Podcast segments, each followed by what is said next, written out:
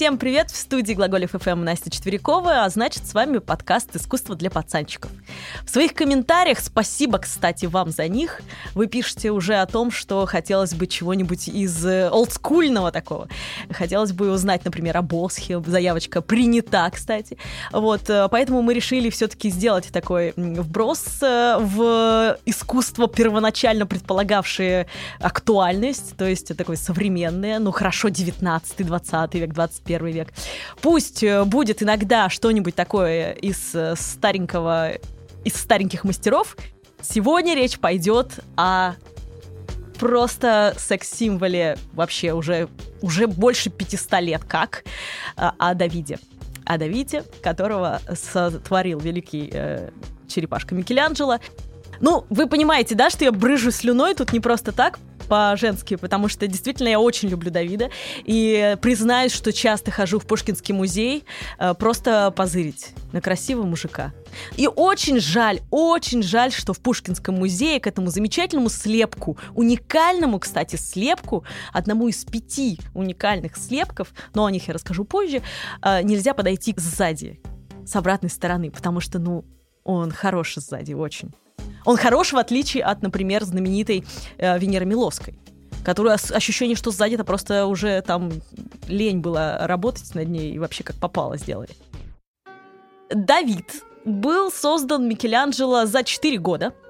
А, э, с 1500 1501 года, собственно, по 1504 год он работал над этой замечательной статуей. А, ну а до него Микеланджело уже успел прославиться, хотя он был молод, ему еще не было даже 30. А, и он сумел уже прославиться благодаря своей замечательной скульптуре «Римская пьета». Ну, вы знаете, да, там, где это совсем юная, очень красивая Мадонна держит на руках взрослого, уже вот, вот умирающего, собственно, Христа. Ну, потрясающая, конечно, э, тоже работа, но Именно Давид прославил Микеланджело в веках. Именно после того, как он представил это великолепное сооружение э, флорентийскому сообществу, ему, кстати, было в тот момент 29 лет, а, он стал величайшим мастером. И уже после этого, через несколько лет, ему заказали, ну, просто самое великое, что сделал Микеланджело, помимо Давида и Питы, это, конечно же, фрески Сикстинской капеллы великолепные. Вот. Так вот, Микеланджело э, создавал Давида, как известно, из куска мрамора. Причем такого цельного куска мрамора, а, который перед этим дважды был заброшен другими скульпторами, но они просто не справились. А, Причем есть на YouTube фильмец, маленький, коротенький, минут 20, наверное, где показывается, из какого примерно куска мрамора мог создаваться вот Давид. Это очень интересная, на самом деле, штука, когда ты видишь, как его, даже пусть это вот такая реконструкция, как это все творится, это очень круто. Так вот, этот кусок мрамора ждал Микеланджело аж 40 лет, отвечала за эту скульптуру гильдия торговцев шерстью.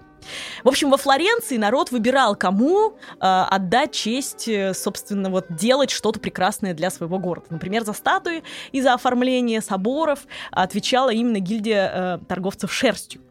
И она следила за этим всем. И они э, хотели, собственно, статую заказать Давида, которая бы стояла на соборе Санта-Мария-дель-Фьоре. На соборе, который стоит на центральной площади во Флоренции.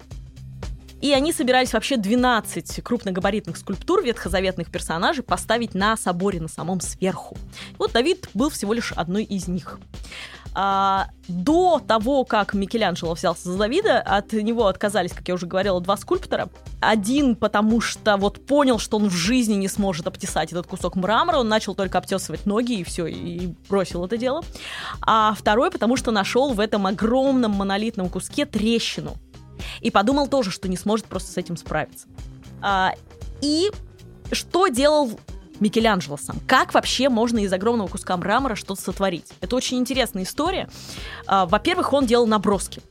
Огромное количество набросков, э, которые не дошли, к сожалению, до нас. Он делал э, не просто где-то, он делал в монастырском морге, где осматривал мертвых людей, их внутренности. Кстати, Микеланджело говорил такую фразу, что нету на земле ну вот э, ни одного существа живого, животного, он говорил, которое бы я не расчленил, чтобы посмотреть, чего у него внутри. Ну, людей он тоже, естественно, изучал, так что это было абсолютно нормально. Он знал прекрасно, как должно состоять человеческое тело, из чего он должен состоять, из каких деталей.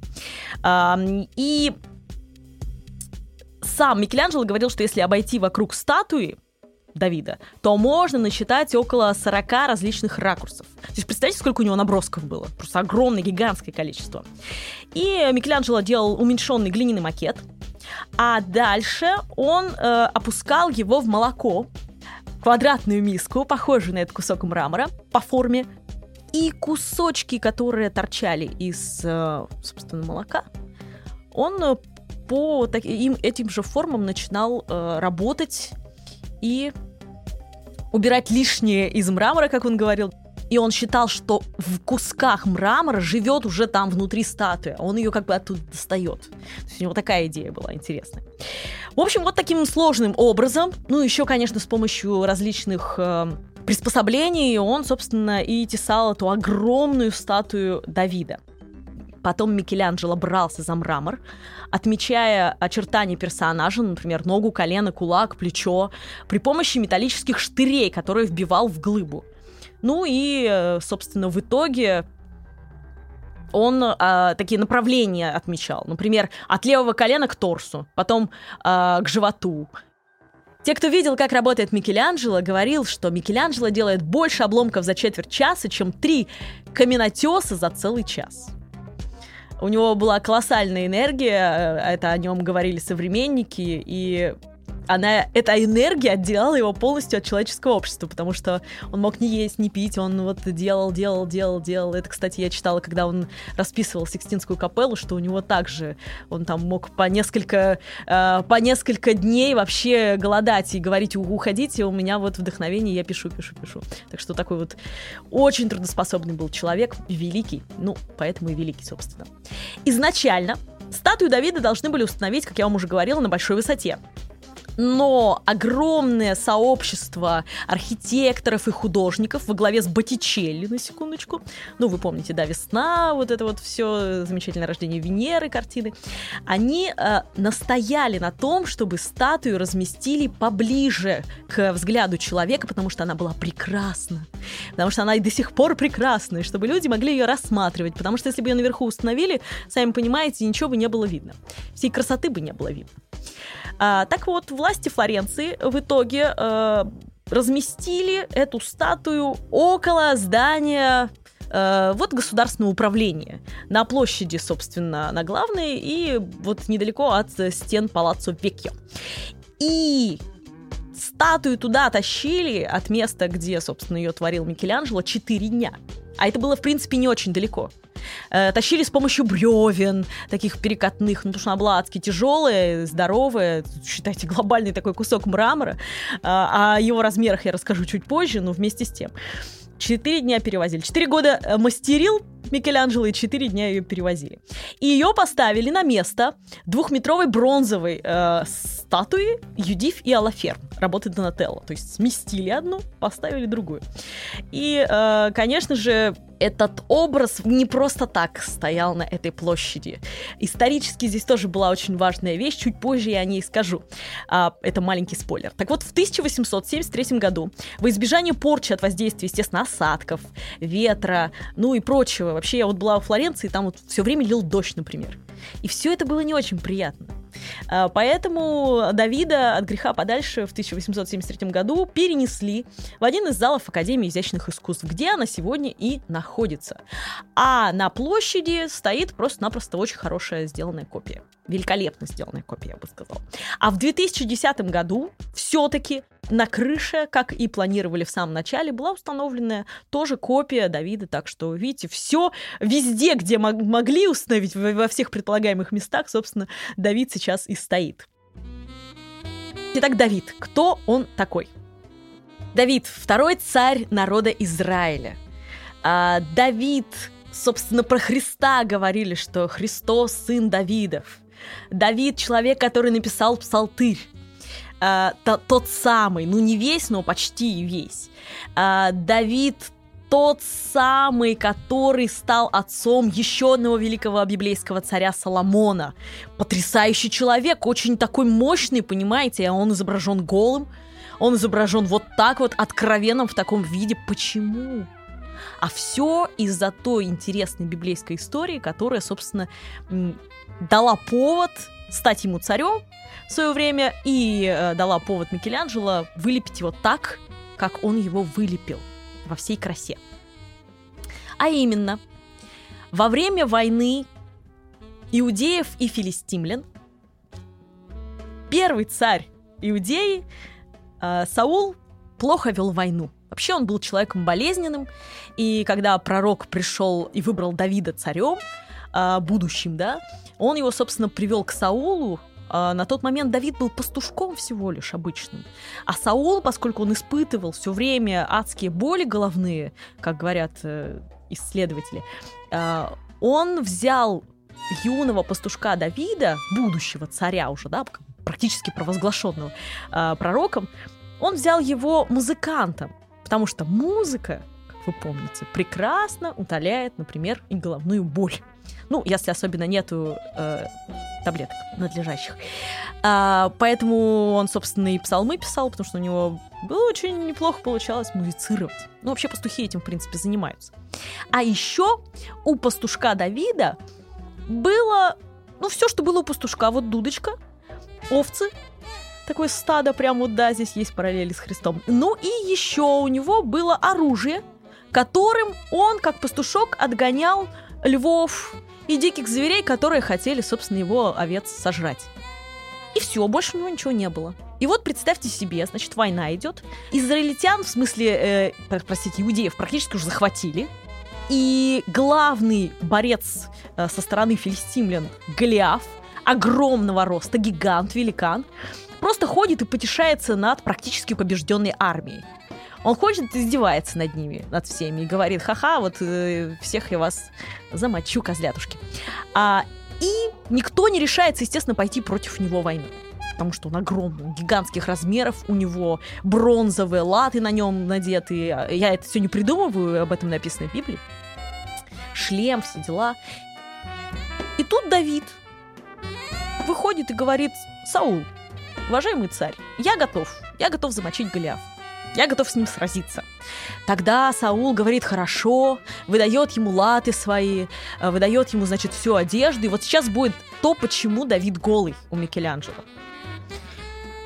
Потому что когда он ему дает эти латы и наряжает его во все это, Давид отходит в сторону и снимает с себя полностью всю эту амуницию, говоря о том, что я буду драться как пастушок, как простой человек. И вот, может быть, это метафорическое оголение как раз и есть, что вот он, собственно, с себя всю защиту эту всю снял. А, возможно. Возможно, просто Микеланджело любил обнаженную натуру и хотел показать, как он замечательно ее изображает. Ну, это правда хорошо получилось. Ладно. Так вот, выходит, значит, э, пастушок Давид на встречу с Голиафом. В руках у него то оружие, которым он, собственно, и отгоняет с первобытных времен. Этим оружием отгоняли диких животных. А, это проща. А, и это очень простое оружие, я вам чуть позже расскажу, как оно выглядит, и вообще кто такие пращники. Вот Давид был первым пращником, таким знаменитым на весь мир. И, собственно, он Голиафу этой прощой помеж глаз запулил камешком из этой прощи, и Голиаф упал. Давид подбежал к упавшему Голиафу, быстренько вытащил его меч из ножен и отрубил ему голову. Так, собственно, он поразил Голиафа. Такая вот история. После этого, конечно уж, по-любому э, народ его начал воспринимать как будущего царя. Ну и Саулу оставалось недолго, поэтому вот все так сложилось. Каким был царем Давид? Все спорят, потому что он э, и грешником был, мы все помним историю с Версавией, если не помните, погуглите ее. А, в общем, ну он и каялся за это, поэтому, в общем, такая интересная Давид личность, своеобразная. Но то, что он был хорошим воином, это однозначно так. Во-первых, он правил аж 40 лет, 7 лет и 6 месяцев был царем Иудеи, а затем еще 33 года царем Объединенного царства Израиля и Иудеи. Это было где-то 3000 лет назад примерно. А, и, честно говоря, он, значит, был хорошим действительно воином. Почему мы еще об этом говорим? Потому что звезда Давида есть тоже ничто иное, как изображение щитов войска Давидова, которое вот именно и было э, в виде шестиконечных вот этих вот звезд. Поэтому видите, как вот все тут складывается. Ну, давайте вернемся к нашему Давиду, замечательному и красивому. Статуя Давида, она 5 метров 17 сантиметров. И это, конечно, в три раза больше человеческого роста. Нет, ну если уж говорить, да, о высоких людях, ну давайте для сравнения. Эм, Петр Первый, 2,03. Киркоров, метр девяносто три. Урган, кстати, выше Киркорова, он э, метр девяносто пять. Пам-пам. А вот самый высокий человек планеты на сегодняшний день, зовут его Султан Кисен, и рост его составляет 251 сантиметр. Ну, то есть вот два с половиной метра, представляете себе. И все равно это половина Давида. Так что Давид, вот он такой грандиозный и громадный. А, дальше.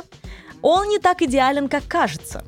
Когда мы смотрим на Давида, нам кажется, что ну абсолютно идеальная фигура, но на самом деле не совсем. И он не совсем пропорционален, потому что правая рука Давида, например, слишком большая, не соответствует пропорциям, если присмотреться. А исследователи считают, что Микеланджело специально подчеркнул эту часть э, изваяния в честь прозвища библейского героя. А теперь мне нужна помощь знатоков. Ману Фортис. Да, что Ману Фортис, нормально. Сильная рука в переводе. А, поэтому он и сделал одну из рук такой огромной. Потом другие исследователи утверждают, что Давид был левшой. А, потому что он держит прощу, вот это самое э, оружие, вот это самое оружие пастушков в левой руке, а камень в правой. А, однако тут неизвестно, так это или не так. Потому что, например, один из исследователей вообще говорит, что он изучил спину Давида и сказал, что там пару мышц отсутствует. Потому что вот, вот непропорциональна вот фигура Давида сама по себе. Ну, кстати, проща прачники, они чаще всего как раз левшами и были. Потому что, вот смотрите, есть свидетельство о том, что, эм, ну, во-первых, давайте же такое, что такое проща, да, что это за оружие? Проща — это метательное холодное оружие, представляющее собой веревку или ремень, один конец которого свернут в петлю, в которую продевается кисть пращника, и, собственно, туда кладется какой-то вот э, пуля такая какая-то, либо камушки. И по Библии тоже Давид использовал камушки, которые пошел, набрал ручья, гладкие камушки. Три камушка у него было, видимо, три попытки планировал. А попал с первой либо чуть позже стали использовать свинцовые такие камушки, и вот они уж точно могли очень сильно э, поразить человека. Но опять же, не убить, ну, при определенном стечении обстоятельств, наверное, и убить могли. Но ранить точно могли очень хорошо. И в Европе, кстати, вот это оружие, проща, э, с каменными пулями употреблялось как боевое оружие. Ну, у простых людей, у которых не было денег на оружие. Аж до как раз вот 16 века. То есть, в принципе, проща как оружие было современником Микеланджело, который творил Давида. Так вот, известны были знаменитые пращники, левши э, Вениамина. Это тоже известно из Библии, из э, книги судей. Они э, нанесли тяжелейшее поражение израильтянам. А у Давида тоже были войны, э, которые правой и левой рукой бросали камни. Так что вот видите, у него целое было войско, построенное на его любимом оружии. Такие вот интересные факты. Так, ну это все, что про прощу и про рост и про э, то, что там фигуре что-то не то, да? А вот теперь про письки. Ну, давайте дальше, да, по, по телу пойдем. Пройдемся по телу Давида. По рукам прошлись, а теперь э, спустимся чуть ниже. Микеланджело придал скульптуре, э, конечно, характерную позу, причем в этой же позе был изображен Геракл. Э, серьезно, абсолютно статуя, которую, конечно же, видел Микеланджело, потому что она сохранилась в хорошем виде, дошла до нас. И э, Дело в том, что Геракл был изображен на городской печати Флоренции. А, что значит, что Давид должен был соответствовать вообще символу города, который был, вот, вот понимаете, на печати изображен. А поза абсолютно идентичная. Вот правда, они очень похожи, даже есть в интернете, в принципе, можно сравнить. Ну и еще одна небольшая странность. Как вы видите, а я же надеюсь, что вы смотрите, не надо же вам говорить, да, загуглите Микеланджело Давида, чтобы посмотреть на него поближе. Вы же сами понимаете это все. Умные пацанчики, подготовленные. Так вот, посмотрите, пожалуйста, внимательно на то самое прекрасное место Давида. Угу. Так вот, Давид правильно, не обрезан, что расходится с иудейской традицией, а абсолютно расходится. Это такой грек, тут мы видим яркого вообще представителя, вот Геракла вполне себе, но не иудея Давида. Не, не в порядке все там. Кстати, в 20 веке власти Иерусалима отказались принять у флорентийцев слепок этой статуи, поскольку она изображает героя израильского народа в облике, как они говорили, итальянца 16 века. То есть вот им было принципиально это. Но они не переделывать не, не стали. Так что, ну, потому что это бред какой-то. И, кстати говоря, про героев, если уж мы заговорили с вами, а знаете ли вы, как отличить античного героя от персонажа, над которым стоит потешаться, смеяться и так далее? А именно по фалосу. Вот смотрим на фалос. Если он небольшого размера, то это наверняка герой. Сто процентов. Потому что для греков было важно дух человека показать героического, а не то, что там. Согласны сейчас, это так отличается от нашей культуры вообще. Просто вот, ну, диаметрально противоположные вещи. А смешное, смешных персонажей, там, сатиров, например, над которыми, естественно, ржали все, да, половину человека, половину козел. Смешных персонажей в античности изображали всегда с огромным фалсом. И в этом, собственно, отличие. Поэтому, видите, в очередной раз мы видим, да, э, Геракл, да, вот Давид, да, вот оба герои, э, да, не обрезаны. Упоминала уже такой интересный факт, что Давид, помимо того, что личность героическая, но еще и личность политическая и статуя политическая для э, Флоренции. Дело в том, что изначально э, скульптура, да, имела, конечно же, религиозный подтекст. Э, ясное дело, должна была на соборе размещаться, такой Ветхий Завет. Ну, в общем, в принципе, герой Ветхого Завета. Вот ни больше, ни меньше. Но именно в тот момент, когда Давида поместили на площадь э, около палаца Векио, были смещены Медичи.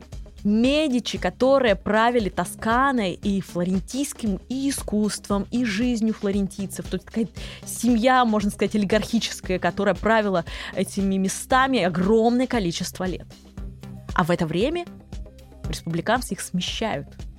И Давид, как молодой пастушок, простой человек, становится символом освобожденных флорентийцев, понимаете? От вот олигархического вот этого вот Голиафа э, семьи Медич. Еще и поэтому э, эта статуя была так важна и важна до сих пор э, для истории Флоренции. Ну давайте из Флоренции 16 века переберемся в современную Флоренцию. Итак, 14 сентября 91 года. Итальянский художник Пьеро Каната э, присоединяется к группе японских туристов. На тот момент ему было 47 лет. И помимо того, что он был художник-неудачник, он еще и был э, психопат. А он неожиданно вытаскивает из своей джинсовой куртки молоток и фигачит по ноге Давида со всей дури до сих пор. У оригинального Давида на большом пальце одной из ног такая вот мятина от этого молотка. Ну, признан психически нездоровым, собственно, даже наказания никакого не понес, можно сказать. Через несколько лет его выпустили. Ну, кстати, это не единственное произведение искусства, на которое покушался этот э, сумасшедший тип. И раньше на Давида тоже покушалась. Ну, покушалась даже сама природа, потому что, например, 8 лет после рождения Давида в 1512 году в пьедестал ударила молния. И он пустил трещину пьедестал. Так что, видите, вот всякое было. А в 1527 году, во время восстания, один из повстанцев был убит э, куском разбитой на три части правой руки гиганта, который тоже пришлось восстанавливать. Ну вот его кара Давида, видимо, как-то догнала.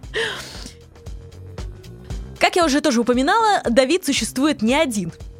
Uh, но один оригинальный, который все время кромсают, значит, который ему не везет с молниями и прочим. Но все-таки их существует миллионы. Миллионы разного размера, разного масштаба копий и слепков. Но есть буквально пять слепков, которые считаются уникальными. Э, это слепок, который, конечно же, находится на площади Синьории, вот недалеко от палаца Викью. Это слепок э, который находится еще один во Флоренции э, на Пьяцале Микеланджело. В итальянском дворике Пушкинского музея великолепный, если вот приедете в Москву, ну пойдите, просто посмотрите, просто постойте у него рядышком. Селфи сделайте, в конце концов, с Давидиком. Ну, он хорош. Хорош, когда вот снизу вверх на это пятиметровое чудо смотришь, ну просто... Ой, ладно. Так, вот. И еще одна есть копия в музее Виктории и Альберта в Лондоне. А, и она интересна в том смысле, что она снабжена съемным фиговым листочком. О-о-о. Потому что королева э, была не такая, как, э, понимаете, Анастасия Валерьевна, разнузданная, э, разнузданная женщина, с диссертацией на тему об эротическом. А, да, было такое в моей практике. Вот, а она вот сказала, безобразие какое, прикройте немедленно. И, э, собственно, в, как раз при как раз королеве Виктории когда великий князь Тосканы подарил ей вот эту великолепную копию, она не выдержала, сказала, надо прикрыть. Ну и вспомните, буквально несколько лет назад в Петербург привезли абсолютно уродскую, в отличие от этих прекрасных, копию Давида. Просто уродскую, на каком-то жутком постаменте. Она какая-то вся блестящая была. Вообще какой-то кошмар был. Честно говоря, ее поставили тоже там во дворе, э, на фоне каких-то тоже зазмызганных дворов. В общем, какой-то ужас. И одна из э, питерских женщин подала жалобу главному по делам детей и молодежи о том, что неприлично это мои эстетические чувства и бла-бла-бла-бла-бла.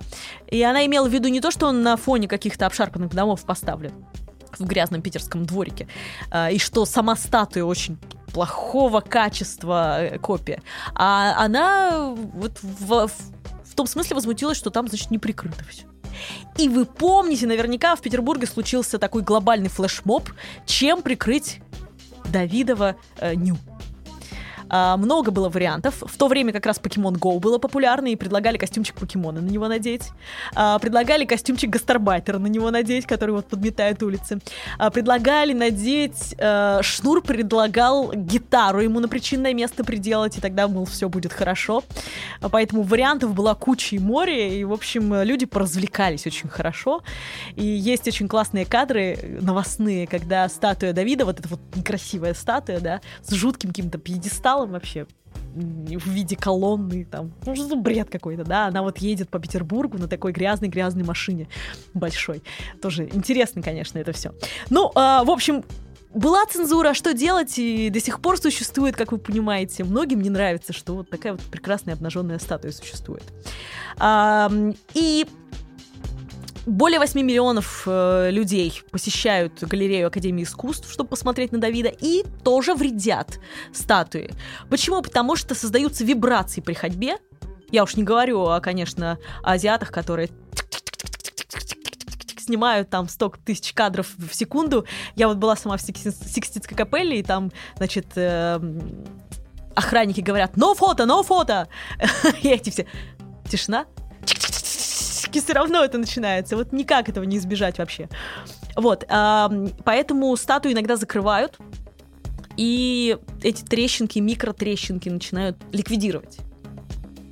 А, потому что вот хочется сохранить все-таки Давида прекрасным в его 500 с лишним лет. Давид принадлежит Флорентийской академии изящных искусств, и правительство еще с 1873 года Италии пытается все отбить эту статую, чтобы вот права на нее были именно у итальянского правительства. Но пока не получается, пока Академия изящных искусств не отдает это.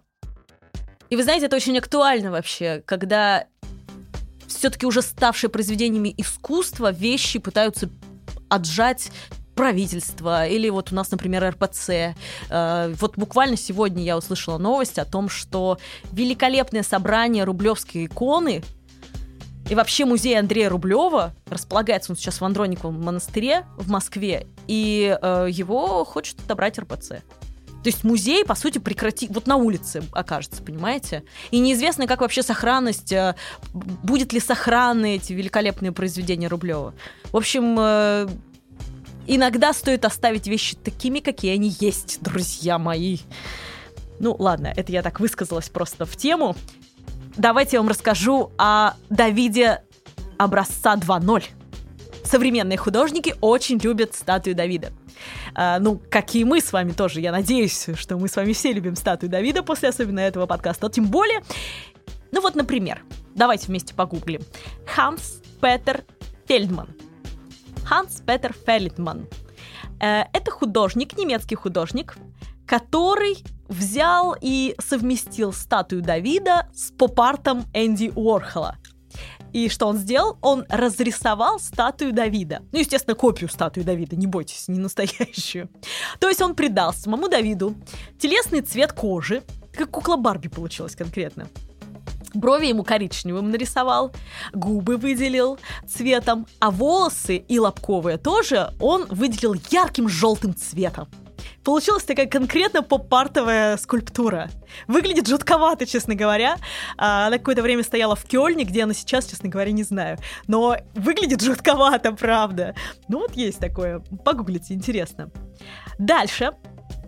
Мне очень понравилась работа ребят из э, Ринглинского колледжа изобразительных искусств и дизайна. Они создали фильм, маленький на ютюбе он есть, э, фильмец, где Давид оживает в музее, э, ну, в такой, знаете, собирательный образ музея, где находятся все произведения искусства, там Крик находится, в общем, все, что вот мы любим, как раз Джаконда, все находится в одном музее якобы. И вот э, он оживает, и все картины начинают над ним издеваться ну, там, кто-то говорит, что Джаконда говорит, у, типа, у него маленький, ну, он начинает его стебать. Он прикрывает свое причинное место и бежит. И он бежит, и э, очень же много в э, искусстве вообще, да, фаллических символов. И он все время сталкивается с ними на своем пути, пробегает, значит, эту всю галерею, выбегает э, со служебного входа и видит магазин, который там называется э, ГАП. Ну, вы понимаете, да, знаменитый магазин просто обыгран, написано другое немножко название. И он такой счастливый, бежит в этот магазин, там его встречают продавщицы. Он прикрывается э, трусиками. Они говорят, не-не-не, убери это все. Он убирает, а они с ним делают селфи. И он такой стоит гордый вот в своей этой позе, да, знаменитой. А, ребят, чтобы вы не искали, ссылки на а, скульптуру Ханса Петера Фельдмана, Давид 2006 года, которая в Кёльне, да, была, и а, на вот этот вот а, ролик от Риглинского колледжа изобразительных искусств и дизайна мы просто дадим в ссылках к этому подкасту. А, и еще будет там интересный такой Давид... Эм, Давид танцующий. Очень прикольную сделали такую графику, но это тоже я в ссылке туда отдам. А вот э, мне очень понравилась идея скульптора э, Каспера Бергера, он решил не просто подражать Микеланджело, но еще и привнести в легендарную статую частичку самого себя. Э, бронзовый бюст называется «Давид. Автопортрет 11». Кожа Давида образует складки такие – но при ближайшем рассмотрении ты понимаешь, что это не просто складки, это мини-лица автора. Вот этого вот, собственно, Каспера Бергера. Очень интересная работа. А, мне она понравилась, думаю, что понравится и вам. Давид жив, как вы понимаете, живее всех живых, э, несмотря на то, что ему больше полувека уже лет. Ну, вот симпатичный парень. Если ни разу не видели, то стоит посмотреть. Если видели, то стоит пересмотреть его образ в работах современных художников. Хорошего вам настроения, красивых пацанчиков. С вами была Настя Четверякова и подкаст «Искусство для пацанчиков» на Глаголев FM. Пока-пока. Глаголев FM. Ваш личный терапевтический заповедник.